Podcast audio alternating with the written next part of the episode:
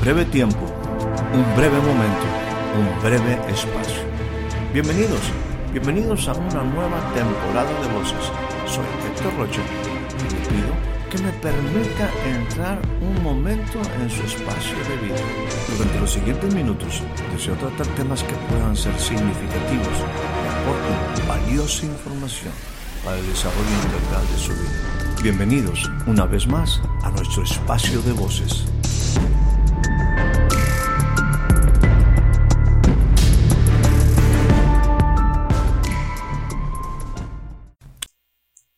Hay cosas que, insisto, necesitamos compartir, cosas que nosotros experimentamos. Y déjenme utilizar este, este, esta ilustración, este ejemplo que estoy, que estoy eh, usando.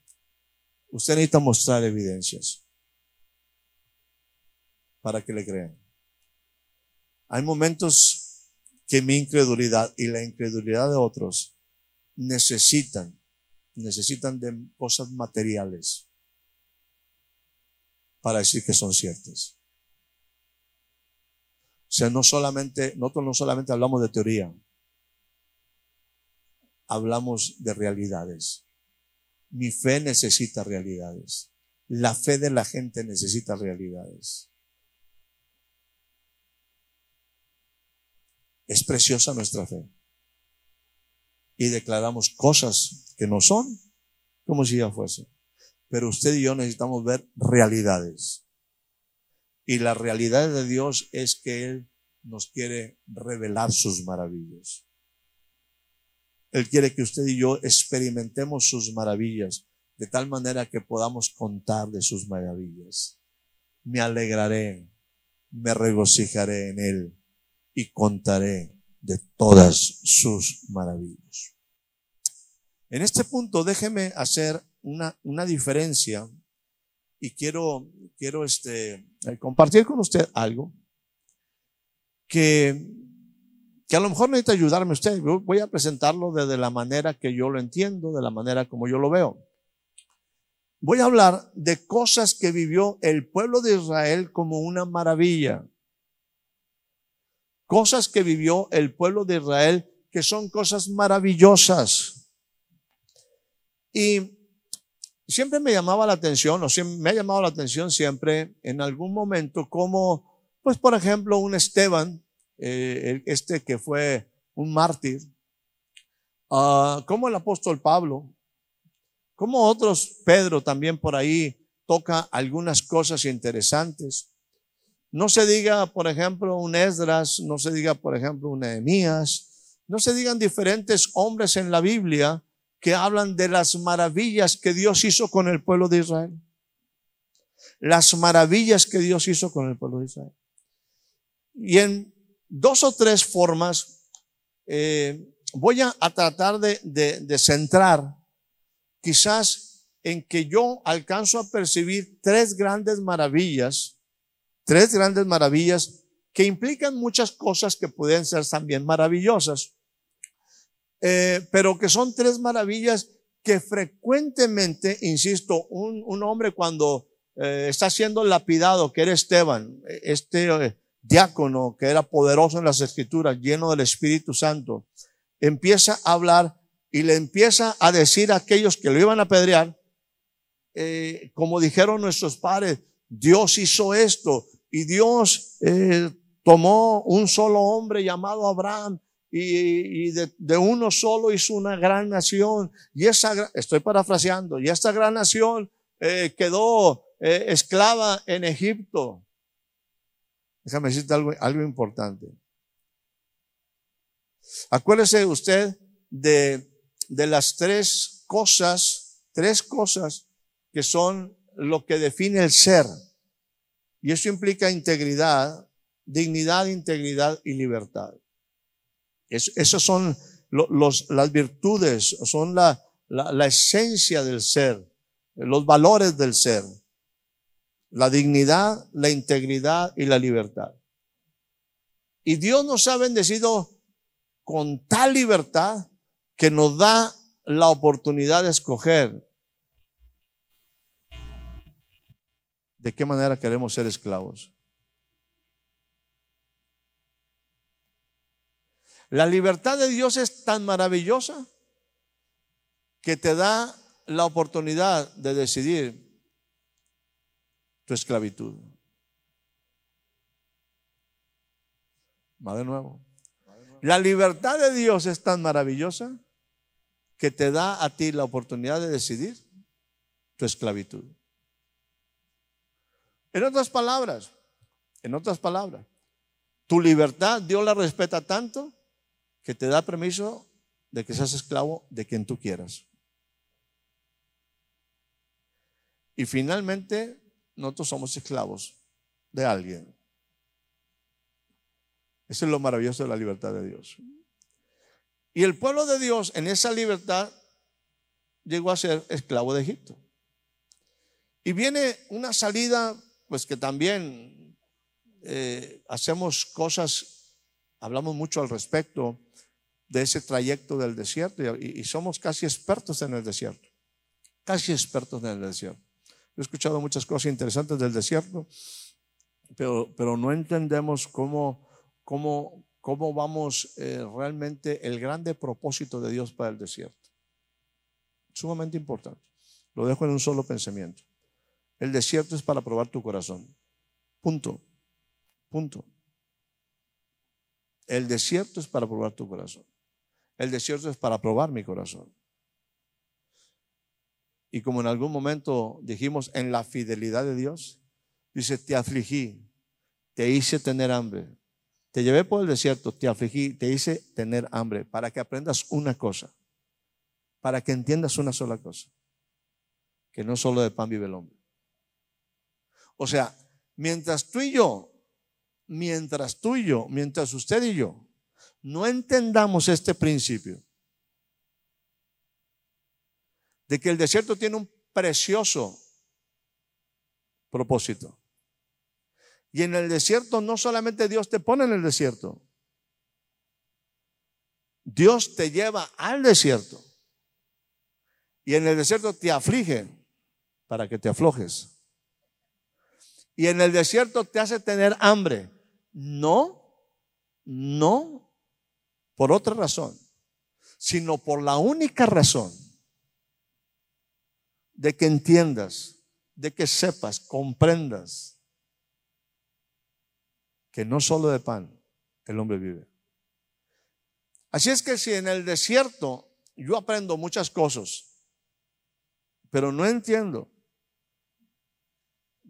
que, que, el hombre no vive solamente de pan, del pan físico, yo no he aprendido la razón del desierto. Es que llévese de tarea. Llévese de tarea. Cuando usted se siente en el desierto, en la tribulación, lo que Dios está diciendo es lo siguiente, no solo de pan el hombre vive. El hombre vive de toda palabra que sale de la boca de Dios.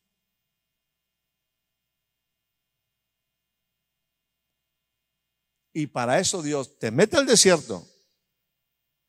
Para eso Dios te aflige, te hace tener hambre, para que aprendas, para que yo aprenda que no solo de pan el hombre vive, sino que el hombre vive de toda la palabra, de todo lo que sale de la boca de Dios, de aquel que es camino, verdad y vida.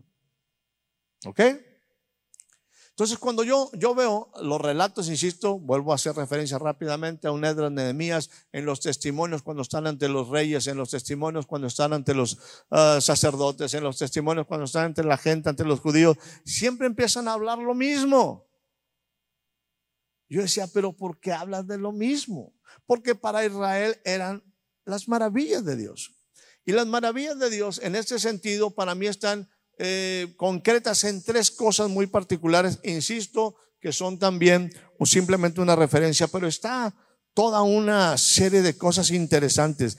Déjenme seguir con esta misma ilustración. Es como si llegas a, vuelvo a mencionar, eh, quizás la muralla china, si tienes la oportunidad de estar ahí en la muralla china, y, es obviamente que, estás ahí, pero ves, ves un montón de cosas, y ves los torreones, y ves, y ves muchas cosas. Yo nunca he estado por ahí, pero he visto algunos videos.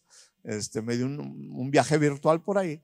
Este, o quizás que estás en Machu Picchu, o quizás, insisto, si estás acá eh, en Taj Mahal, o si estás, obviamente no solamente estás viendo detalle, ¿sí? Yo le voy a dar nada más el, el punto central de lo que son tres maravillas que el pueblo de Israel siempre contaba en todos sus relatos. Número uno, acerca de la creación. Y en esa creación hablaba de el hombre, hecho temerosamente, maravillosamente. Si hablamos de maravillas, insisto, usted puede hacer toda una clase y aquí hay gente mucho, muy especializada, gente que es especial en un momento, profesionales en, lo que es la medicina. Eh, alguien puede hablar de los ojos en cuanto a la visión y, y meterte en toda una serie de detalles que nosotros ni nos imaginamos. Nosotros no pensamos que vemos porque es padrísimo ver, pero no tenemos, y, que las mujeres piensan que estos ojos son para decorárselos, por cierto, decórenselos, se ven muy bonitas, pero, pero, o sea, no entendemos toda la fisiología, toda la función, no entendemos todos los detalles. Y así pudiéramos meternos a las diferentes cosas, insisto, del cuerpo humano en el sistema nervioso, lo, que es el sistema digestivo, o sea, todas las cosas, ¿no? Las maravillas. Entonces, eh, al hablar de la creación, estoy hablando de toda la creación, de la maravilloso que es la creación, y en esa maravillosa creación estoy hablando del hombre. Algo maravilloso, donde vale la pena disfrutar de las maravillas. La segunda cosa, la segunda cosa que habla estos, estos hombres en sus relatos. Están hablando de el ejercicio de la soberanía de Dios, una cuestión maravillosa. Y en esa soberanía de Dios está algo que es impresionantemente bello, que es la elección. Quizás como cuando en un momento, ya ahí lo hemos relatado, lo que nos habla, que creo que lo dice el Evangelio según San Juan al final, cuando Pedro está diciéndole, Señor, cuando Pedro está, o Dios, Jesús está hablando con Pedro y le dice eh, en una manera privada, Señor Jesús, ¿y este qué? Hablando de Juan que andaba por ahí tratando de escuchar lo que Jesús le decía a Pedro. ¿Y este qué? Dice, mira, lo que yo haga con él, en cierta manera, ¿a ti qué? Como decían los chiquillos por ahí, ¿a ti qué te importa? O sea, Pedro, concéntrate en ti. Lo que yo haga con él, ¿a ti qué? Son mis decisiones. ¿Por qué Dios escogió a Israel?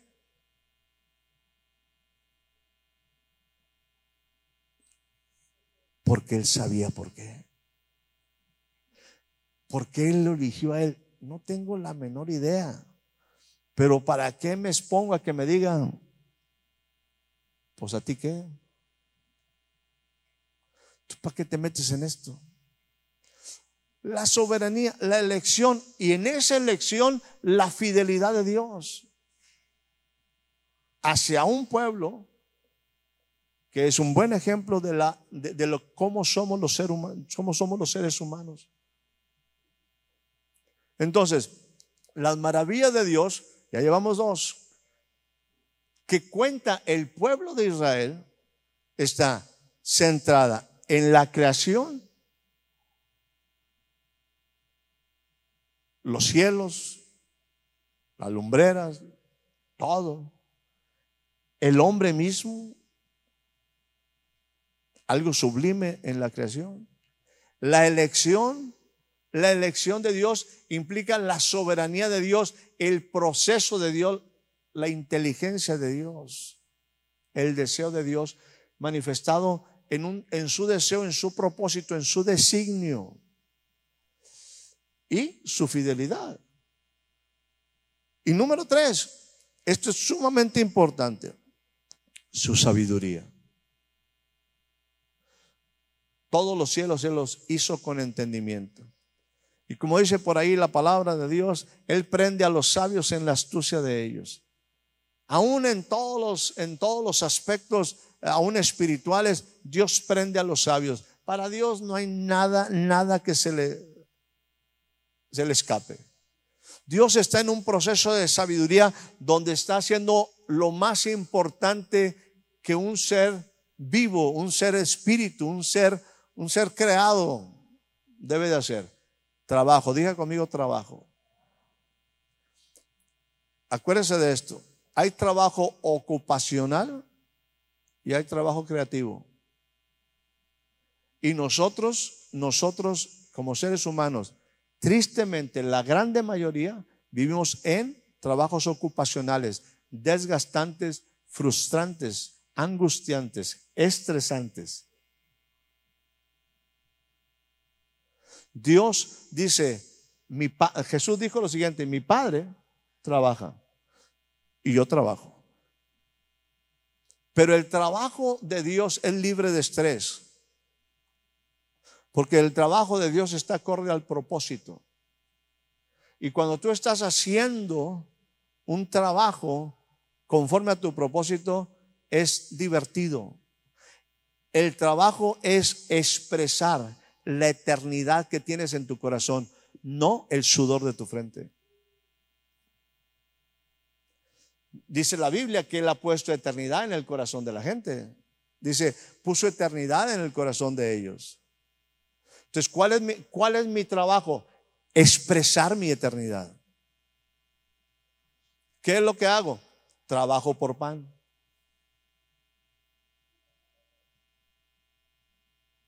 Y al final, cuando me están hablando de vida, estoy muerto y sigues en, la misma rutina que es totalmente, como dice en alguna forma la, la expresión de Pablo, dice, andan en la disolución de sus días, consumiendo su tiempo sin expresar eternidad.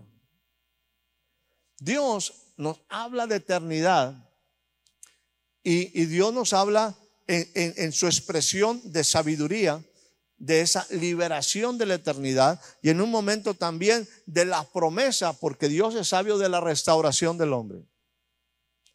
Entonces, cuando usted ve los discursos de Pedro, los discursos de, Esteban, los discursos de los diferentes hombres en la Biblia, siempre hacen referencia a lo que ellos conocen como sus maravillas. Y las maravillas que ellos hacían referencia es a la creación, insisto, la creación en su forma general, su soberanía, la soberanía de Dios, la grandeza de Dios, las decisiones de Dios en cuanto a la elección. Y número tres, habla en cuanto a la sabiduría de Dios en lo que Él hace.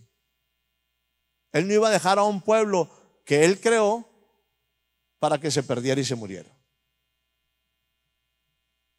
Él fue sabio. Y estaba tratando en dos ámbitos, en el aspecto material y en el aspecto espiritual en el aspecto espiritual y en el aspecto material. Dios es sabio. Dios, tiene esa, esa comprensión, comprende estos dos aspectos espirituales, tanto el espiritual como el, como, el, como el material. Ahora, ahí se centra básicamente todo lo que experimentó, todo lo que experimentó Israel. Y permítame mencionarlo por tercera ocasión para que en un momento tenga usted claridad. Las maravillas a las que hace referencia el pueblo de Israel se refiere a su creación, se refiere a su soberanía y se refiere a su sabiduría. ¿Ok? Y son maravillas, son lo que ellos contaban. Espero haya disfrutado de este breve espacio de voces. Soy Héctor Rocha. Hasta la próxima.